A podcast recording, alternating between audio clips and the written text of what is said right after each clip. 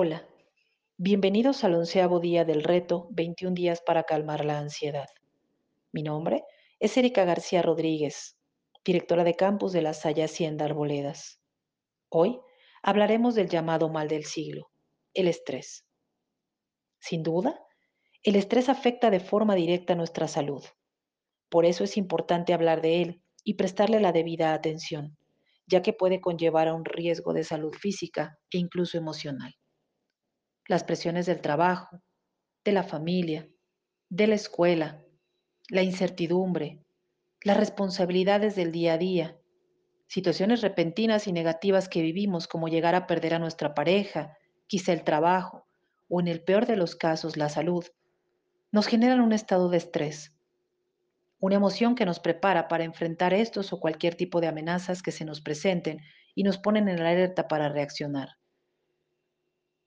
Cuando sientes estrés, liberas hormonas como el cortisol y la adrenalina, y tu cerebro se activa para estar alerta.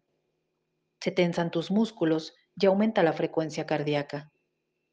El estrés, en cierta medida, no es negativo, porque te ayuda a reaccionar ante cualquier situación, pero cuando se prolonga, puede volverse crónico y desencadenar en un trastorno de ansiedad.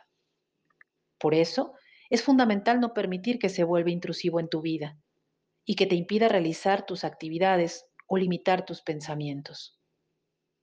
Hoy quiero invitarte a poner en práctica estos sencillos consejos para así mejorar tu estabilidad emocional. Aprende a establecer prioridades. En la vida, todo resulta urgente, pero eso no implica que sea necesario realizarlo de manera inmediata. Escribe una lista preferentemente por la noche para ordenar tus actividades del día siguiente. Esto te ayudará a sentirte menos abrumado y te dará un respiro. Toma tus tiempos de descanso a lo largo del día. Son importantes para despejar tu mente y distraerla por un momento de las actividades que realizas, o incluso te ayudará a lograr una mejor concentración. Mantén siempre tus áreas de trabajo convivencia en total orden. Esta imagen dará a tu mente tranquilidad y te ayudará a no sentirte abrumado. Comparte tus preocupaciones con otra persona. Realiza una rutina diaria de ejercicios por lo menos de 15 minutos. Lleva una dieta balanceada. Cuida tu alimentación. Practica meditación. Busca actividades de distracción. Respeta tus tiempos laborales y dedica tiempo en familia. Duerme por lo menos ocho horas diarias. Reduce la ingesta de alcohol y tabaco.